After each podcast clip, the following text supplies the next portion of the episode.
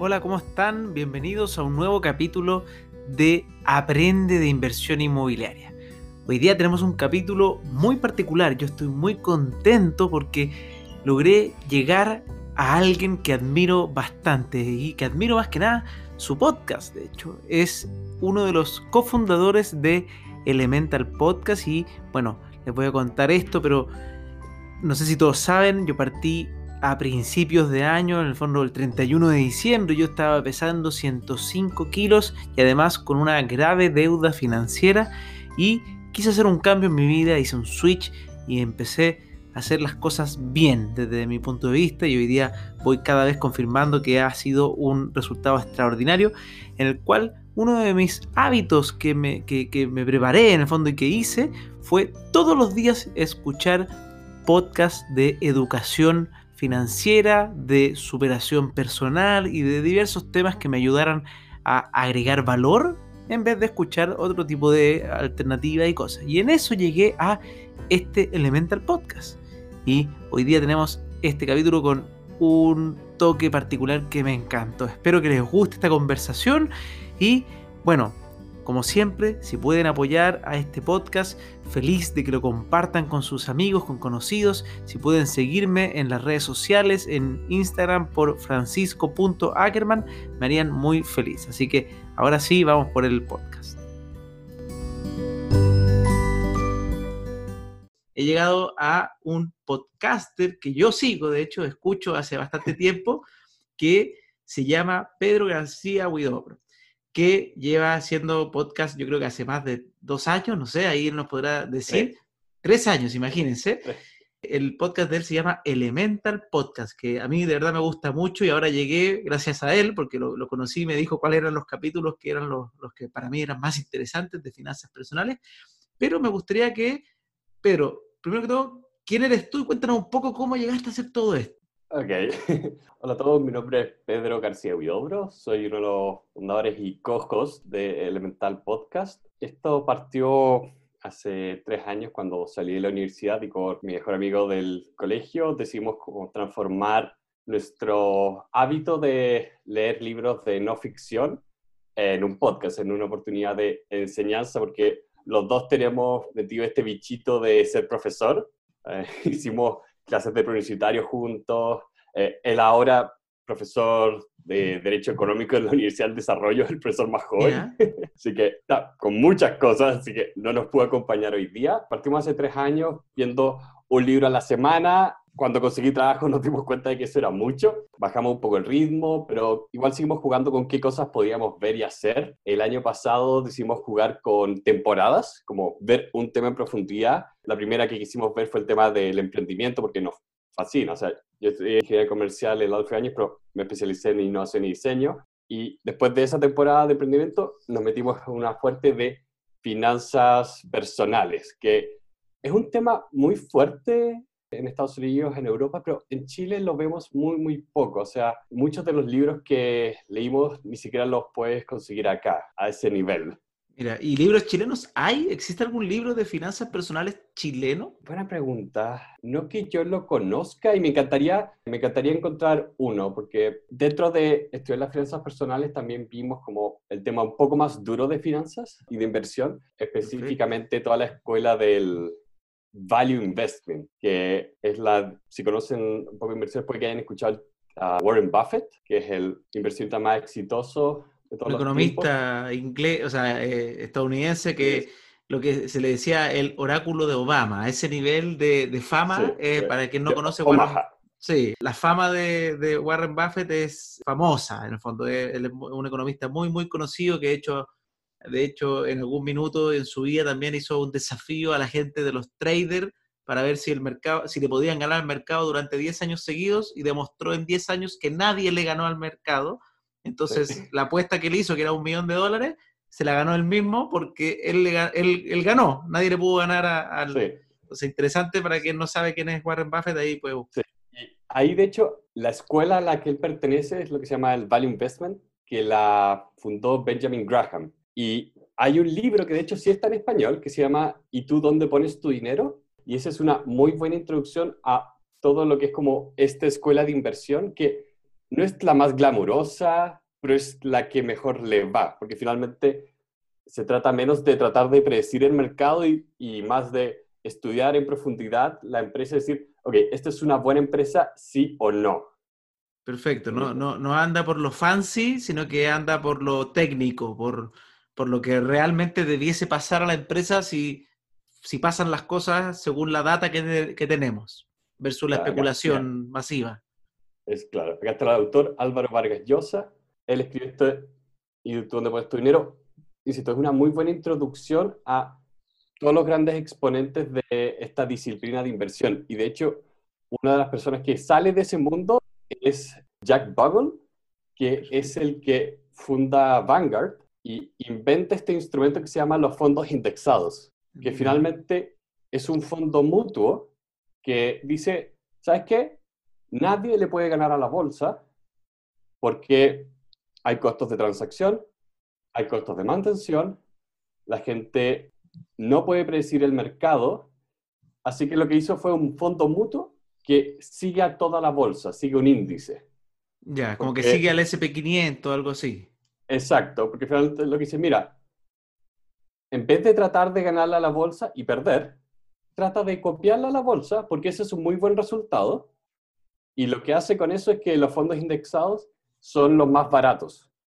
Entonces, eso inmediatamente impacta el retorno del portafolio para el inversionista individual. O sea, yo que soy un inversionista pequeño, compro el fondo indexado porque es tan barato y requiere tan poca mantención que los retornos son muy, muy fuertes. Mira, mira Pedro, nos, fuimos, nos empezamos a poner técnicos al tiro, así que te quiero bajar, porque obviamente mi podcast la idea es ayudar al pequeño inversionista que está empezando, entonces lo primero, me encantaría partir en algo que, que de, de, de, algunos capítulos que he escuchado de, de la finanza personal de usted, me imagino que me quedan varios, así que harto han leído, que lo encuentro fantástico, yo voy a aprender escuchando. Si tú partieras desde lo básico, ¿qué, ¿qué, debiese pensar una persona que dice, ya, me quiero meter en este mundo de finanzas personales, entendí que quizás mi futuro lo tengo que ver eh, por mi cuenta, esperar que otros me ayuden a, a, mejorar, no, mejor lo hago, tomo yo la posta y, y, y me hago crecer mi dinero. ¿Cómo comienzo? ¿Cuáles son los primeros básicos de todos estos libros que tú digas, oye, este libro y este concepto son conceptos que te van a ayudar a, a empezar tu vida financieramente responsable? Mira, ahí yo te diría que primero, te diría como que el gran instrumento de inversión es este que acaba de mencionar, que es el fondo indexado. Ahí uno de los libros que cubrimos es El Camino Simple a la Riqueza. Camino Simple a la Riqueza. Sí, de J. L. Collins. Ese estoy escuchando ahora, de hecho. Voy en el minuto 2, sí. pero ese es el que me toca escuchar en mi próxima caminata, de hecho. Sí, que ese es, diría que es muy bueno para entender este instrumento particular. Desde un punto más general, a mí me gustó mucho el marco que pone otro libro, que es el Choose FI, que sería como Escoge Libertad Financiera, porque te dice, ¿qué son las cosas que tú puedes hacer en cuanto a tu dinero? O sea, primero tienes que entender que tú, lo que va a determinar tu nivel de éxito en cuanto al dinero es, ok, el ingreso, el gasto y la inversión. ¿Cuánto estás ganando? Eso es muy difícil de manejar, pero se puede. Uno puede emprender, puede cambiarse de trabajo, renegociar sueldo, pero es difícil. Es importante entender eso. Obvio. Y nadie se sienta Después, frustrado si no lo maneja, es normal. Exacto. La parte que uno más puede controlar ahí es el gasto y por eso muchas de las literaturas sobre la libertad financiera hablan de ser increíblemente austero con la vida. O sea, tú cuando miras tus posibilidades de llegar a lo que se llama la libertad financiera, tienes que entender que eso va a estar muy determinado por cuánto gastas, cuánto te cuesta vivir. Si es que tú tienes una vida que es muy cara, puedes ahorrar menos, y menos ahorros, menos inversión. Entonces te vas a demorar más y también, mientras más cara es tu vida, más difícil es salir de estar trabajando a vivir de tus inversiones.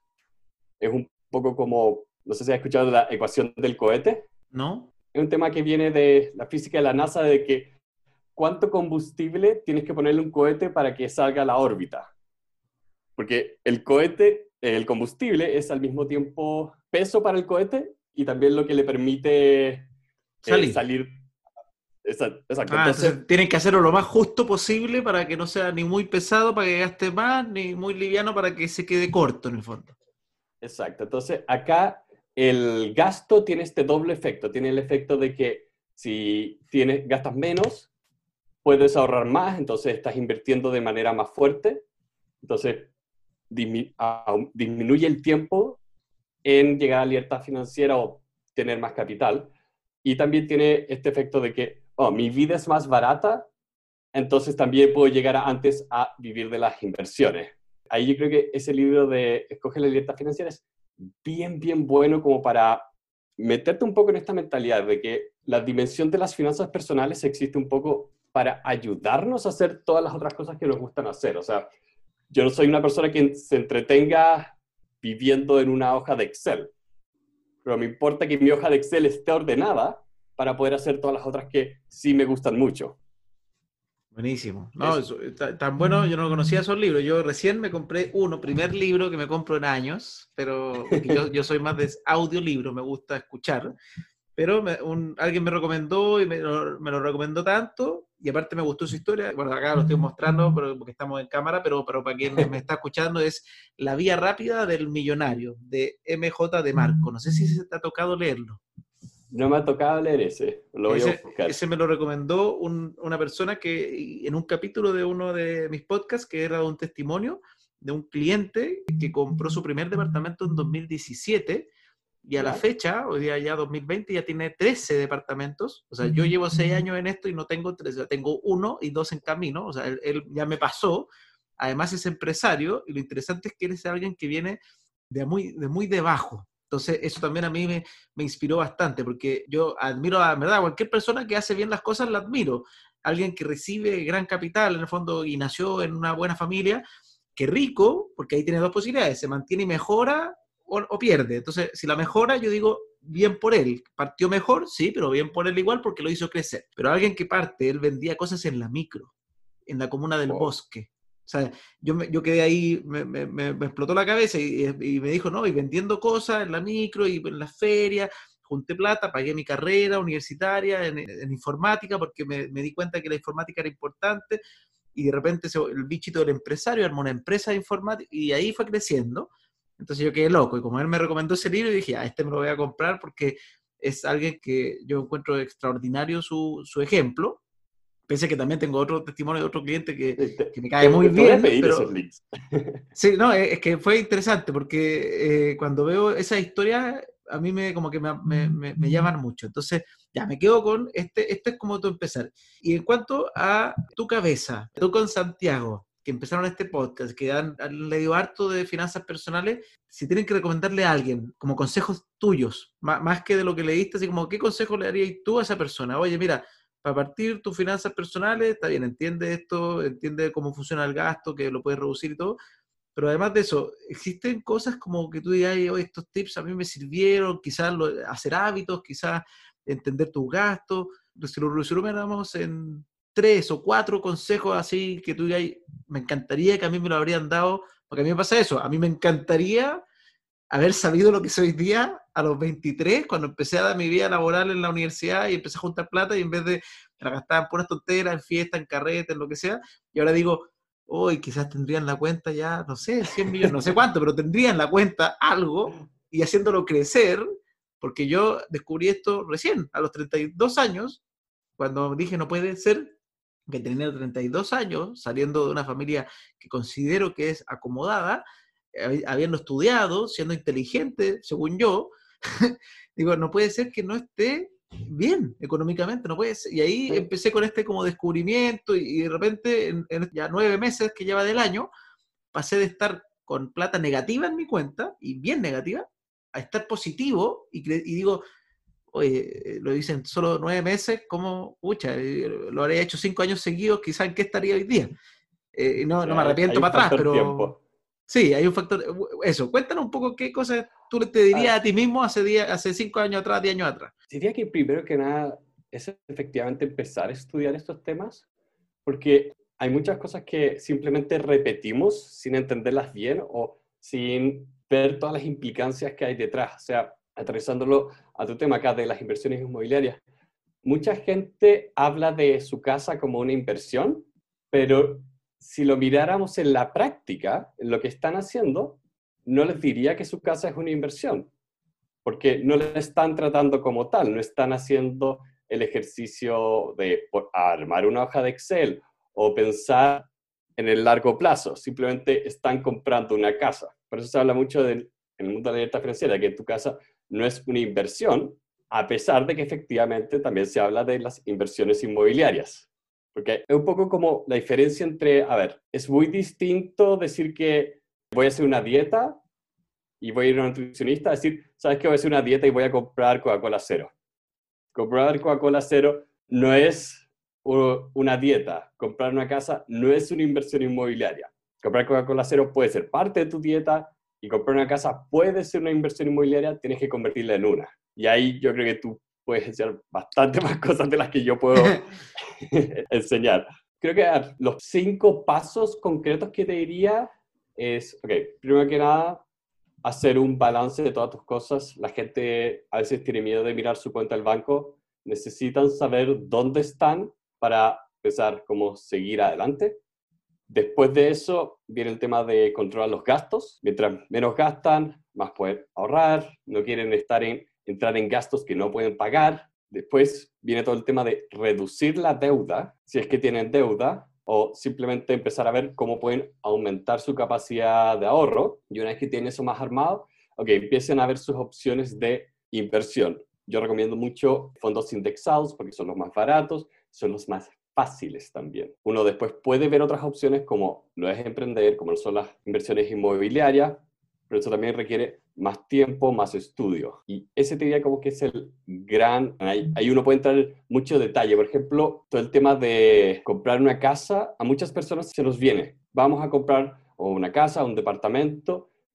Entonces es bueno uno empezar a ahorrar desde temprano y también empezar a ver qué cosas afectan qué tan caro te va a ser, cuánto tienes de capital para pagar el pie, cuánto te va a salir tu crédito. Hay muchas cosas que uno puede hacer para tener como un buen historial de crédito. Se habla mucho de, mira, paga todo con tarjeta de crédito, siempre que tú efectivamente puedas pagar estas cosas como si fuera una tarjeta de débito. O sea, yo todos los meses pago mi celular, o sea, mi, mi plan de celular, con mi tarjeta de crédito y al final de mes pago eso. Cosa de que tengo un historial de que siempre siempre pago mis deudas al banco. Y eso te ayuda a que te den mayor financiamiento en caso de cualquier cosa a futuro necesaria. O de ocupar deuda barata, como la deuda hipotecaria, que tiende a ser una de las. En, en, Chile, por lo menos, acá, porque hay países donde la deuda hipotecaria no es buena, no es económica, pero por lo menos acá sigue siendo una alternativa eficiente para ocupar dinero de otros. Sí, acá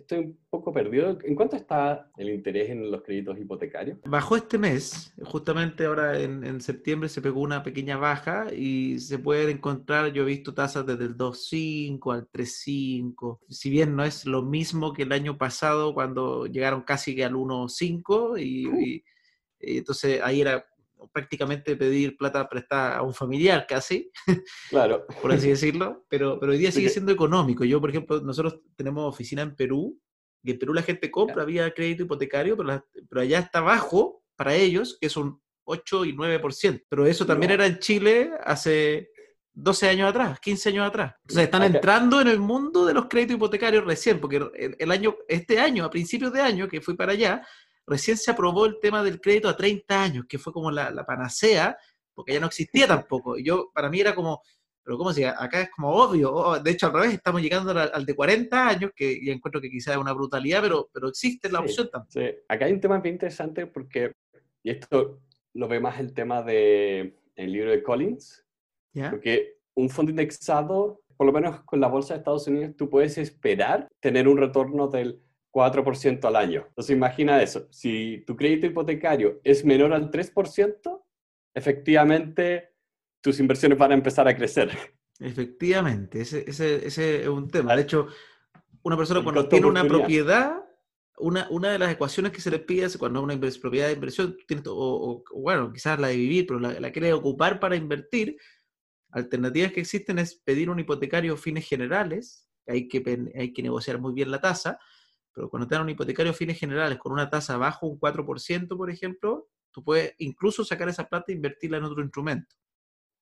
En fines generales te, te, permite eso. la idea es que se ocupe para otra propiedad, qué sé yo, pero, al final es para inversión. Esas son platas que ocupas para inversión. Oye, Pedro, te quería preguntar, porque estás hablando harto del fondo indexado. Yo ahí te, reconozco que soy medio desconocedor en, en, todavía en otros instrumentos. Recién estoy entrando a entender que, para mí personalmente, pese a que amo la industria inmobiliaria, porque es lo que me dedico y me, encanta, sí considero que es muy relevante que la gente diversifique, porque creo que, que, no existe el caballito ganador. Por ejemplo, si yo le dijera, oye, no, es que todo el mundo tiene que invertir en propiedades y todo el mundo tuviera dos propiedades, habrían dos propiedades por persona, se acabó, se acabó el instrumento, porque habría más, más casas que personas, entonces no funcionaría.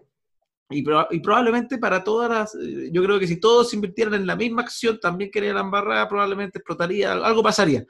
Entonces, eh, pero los fondos indexados, ¿cómo una persona puede llegar a, ellos? Porque eh, siempre se habla como que es algo muy lejano, muy así difícil, hay que, o que hay que, uno va a las típicas corredoras de, de bolsa chilena y no que mínimo 50 mil dólares.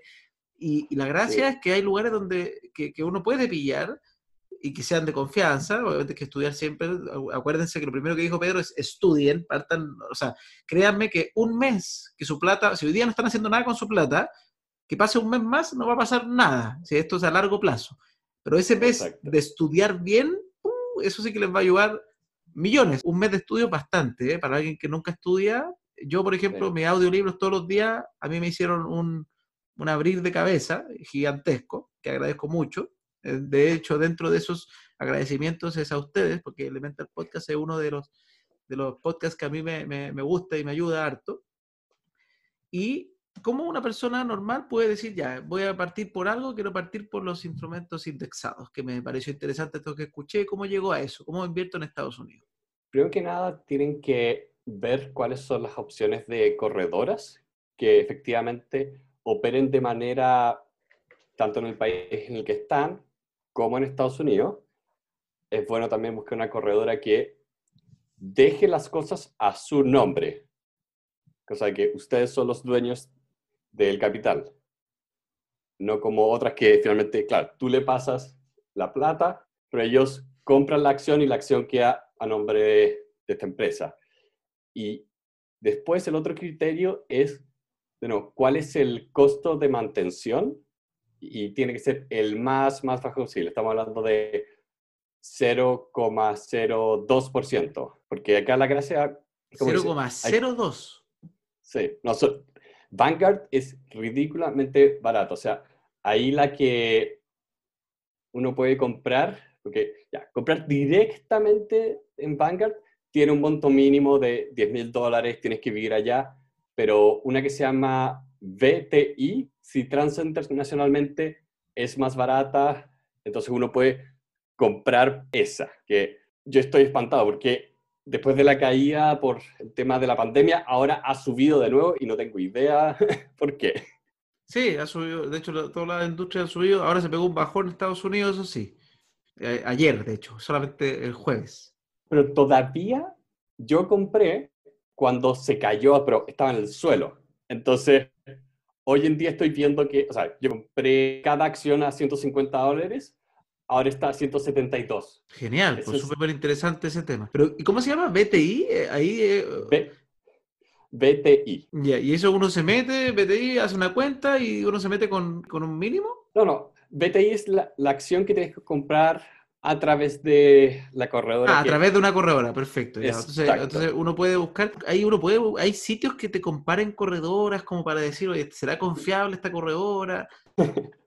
a mí me hacen la misma pregunta esa, me dicen, oye, ¿hay algún lugar donde están los brokers inmobiliarios? No, no hay, lamentablemente. A mí me encantaría que haya un lugar donde aparezcan todos los corredores, todos nosotros en el fondo, los brokers y corredores, y se cataloguen para que la gente también yo soy partidario que está bien, hay que, hay que hacer las cosas bien y uno haciendo las cosas bien va a estar todo bien, pero a mí me encantaría que los registros y la información sea más perfecta para que no aparezcan personajes misteriosos que después tienen que salir un reportaje para, recién la gente darse cuenta que, se encontraba frente a alguien no buena persona. Yo a esta, yo a esta altura leo mis, las noticias en páginas que se especializan en revisar la veracidad de las noticias. La verdad, no, no hay como una página que te los compare, uno tiene que ir uno a uno. Nosotros hicimos eso y lo entregamos como parte del curso de finanzas personales que hacemos. Ah, bueno, tienen un, ya, pero ustedes tienen un curso de finanzas personales. También interesante ese dato. Empezamos hace, hicimos el piloto hace dos meses, en julio.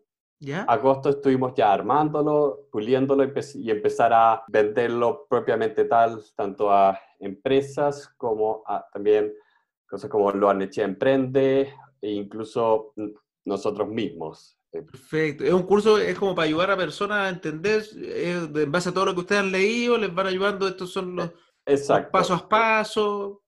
Exacto. Y, y, el trabajo que ustedes hicieron de research lo entregan ahí como un material. Exacto. Ah, pero interesante. Bueno, se, entiende, se entiende. Yo, soy partidario de, es parte del emprender eh, hacer este tipo de iniciativas, obviamente. Y también, no es que para nosotros esta investigación sea un gran secreto, o sea, tú lo puedes hacer en una tarde a través de Google.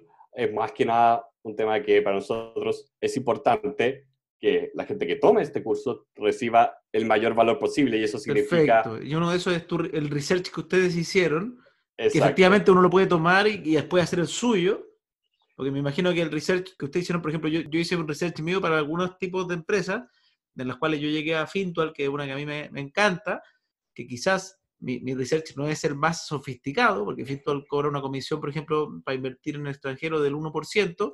Eh, si tú me dices que hay una empresa que cobra 0,02, yo digo, wow, no, no conocía eso, entonces me hace replantearme mis ideas, pero sí, Fintual me entrega valores de otra, de otra perspectiva, pero sí, efectivamente creo que hacer esos estudios eh, bien, bien fuertes, yo me preocupé de, porque es tiempo, yo a Fintual lo que hice fue estudiar solo a Fintual, harto tiempo, su historial, sus socios, lo que, y a mí me pareció extraordinario como lo, como lo, que, como lo han hecho, el tipo de emprendimiento, qué sé yo, pero no quiere decir que sea la mejor. De hecho, no me, todavía no hago el estudio de todas las otras, pero me basé en una para ver si era de verdad, que era lo que me importaba.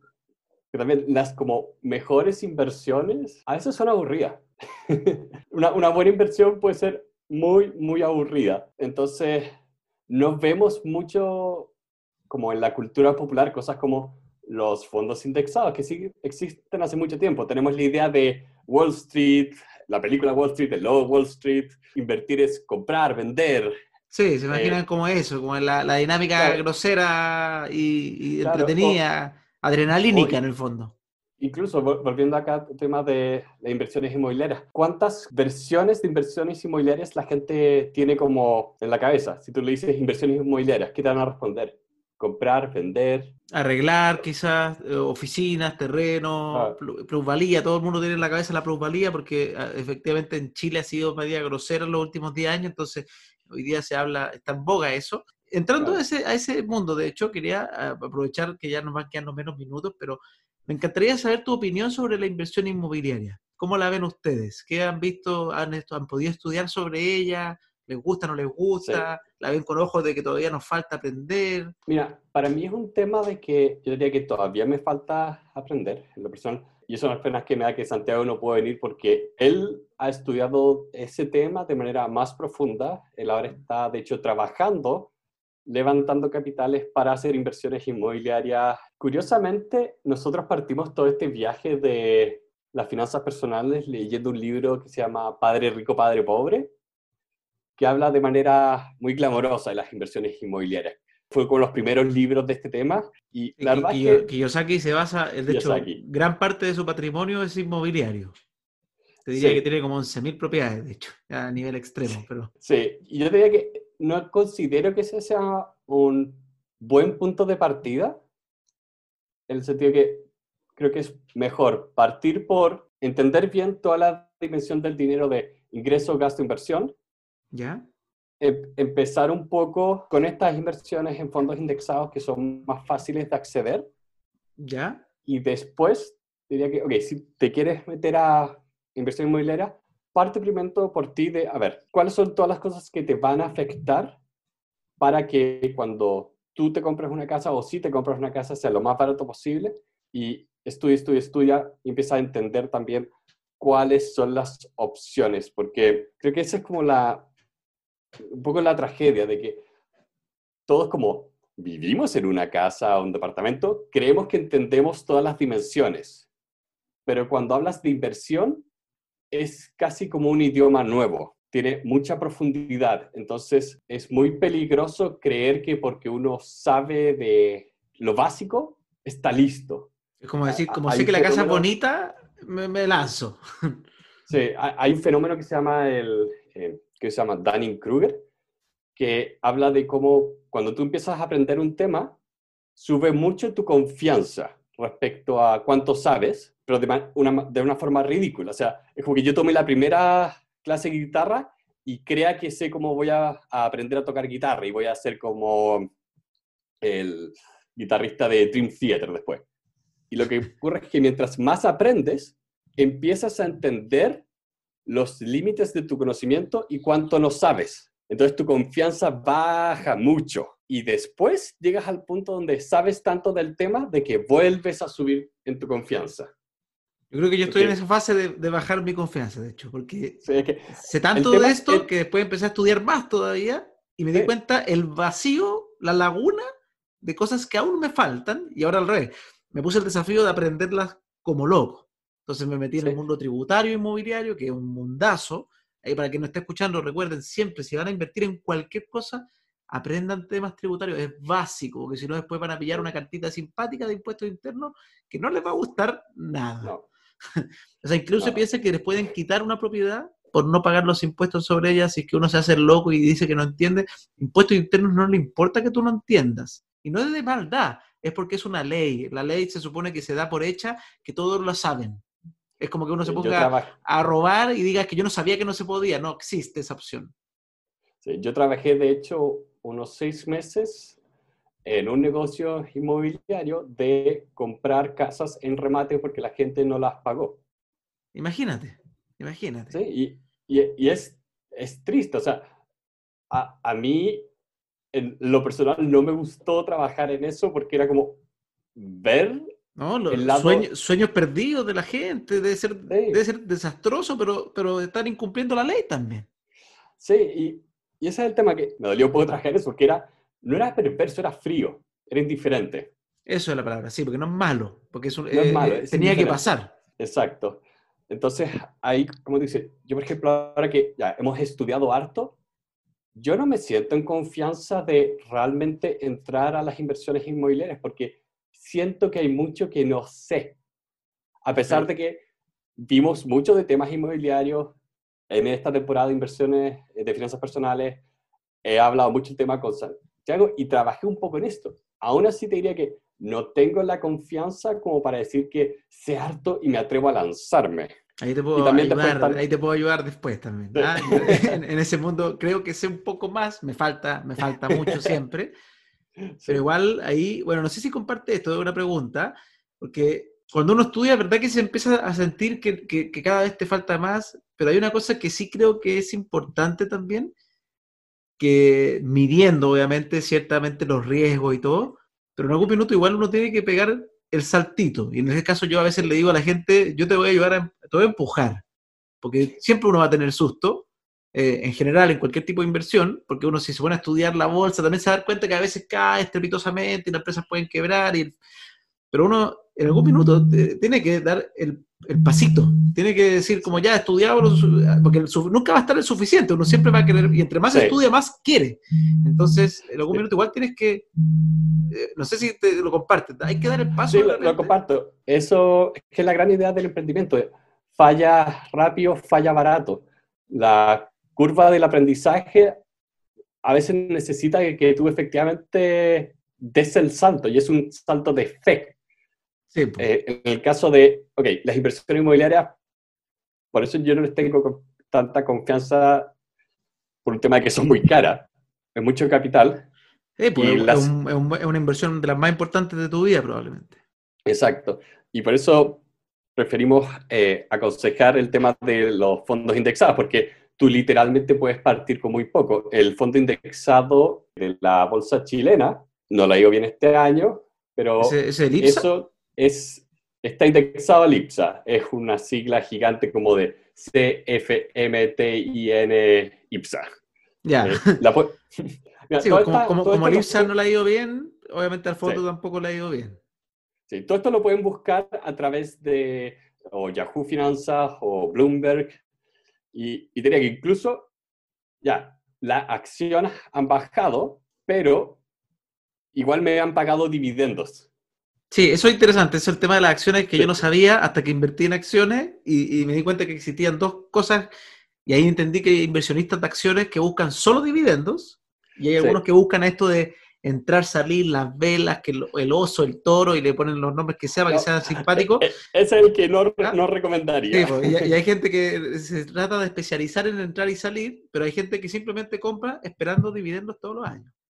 Sí.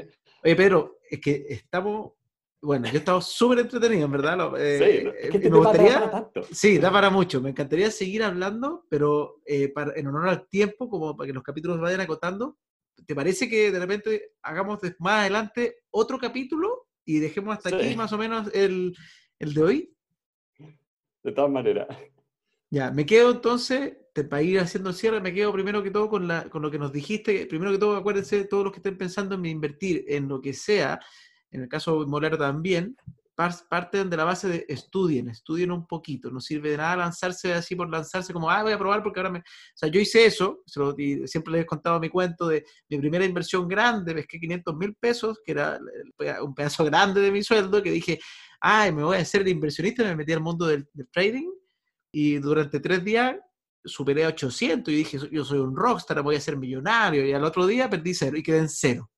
Entonces ahí aprendí una gran lección, una gran lección que me sirvió hasta este año que se me ocurrió volver a hacerlo y volví a perder todo, pero, porque, pero no aprendí, o sea, no aprendí la, aprendí la lección de no meterme ahí y ahora con la segunda pérdida aprendí la lección de que en verdad tengo que estudiar si me quiero meter ahí de manera fuerte. Entonces, lo, lo, digo como ejemplo personal para que sepan que no se metan a algo si no estudian por lo menos lo básico que les enseña a entender en qué están poniendo su dinero porque es suyo. Entonces, si usted no sabe lo que están haciendo, mal. Entonces, eso. Después Pedro nos dijo, ¿cuáles eran los libros que nos dijiste buenos para alguien si quiere partir con ciertos libros? Sí, sí, partan con Choosify, que es eh, Libertad Financiera General. Es, resume tantas cosas que eh, encuentro que es uno de los mejores lugares para partir. Perfecto. Si quieren entender más de las inversiones en fondos indexados, El Camino Sencillo de la Riqueza de J.L. Collins. ¿El Camino, cómo era? Sencillo la riqueza de Camino sencillo a la riqueza. Ya, perfecto. y hay un tercero que no lo mencionamos, pero diría que es fundamental para el tema de las finanzas personales, eh, que se llama eh, You Need a Budget. ¿Ya? Eh, ¿Tú necesitas un objetivo? Necesitas un presupuesto. O sea, un presupuesto. Oye, sí, mi inglés ahí ya. ¿Necesitas un presupuesto? sí, porque creo que es un muy buen libro para entender bien las dinámicas para tener un buen presupuesto para controlar los gastos. Porque eso, como decía, determina mucho, mucho cuánto pueden invertir, cuánto pueden ahorrar, qué tan caro es para ustedes vivir. Porque, Perfecto. Ya, acá, acá hemos hablado mucho de la dimensión más como matemática monetaria, pero siempre es importante pensar que esto tiene una dimensión casi que filosófica, psicológica muy fuerte. Entonces, pues, hay temas emocionales en las inversiones también. Hay temas emocionales. Ah, y gastos de vida. Y gastos, pero tienen que aprenderlo, sí. Ya, perfecto. Oye, Pedro, muchas, muchas gracias. Y espero que hagamos otro, otro capítulo, ¿ya? Así que nos vemos y muchas gracias. Y recuerden, si alguien quiere aprender todas estas cosas que habla Pedro, ellos tienen, recuerden, un podcast que se llama Elemental Podcast, que yo lo encuentro y lo recomiendo muchísimo. Sí, estamos en todos lados.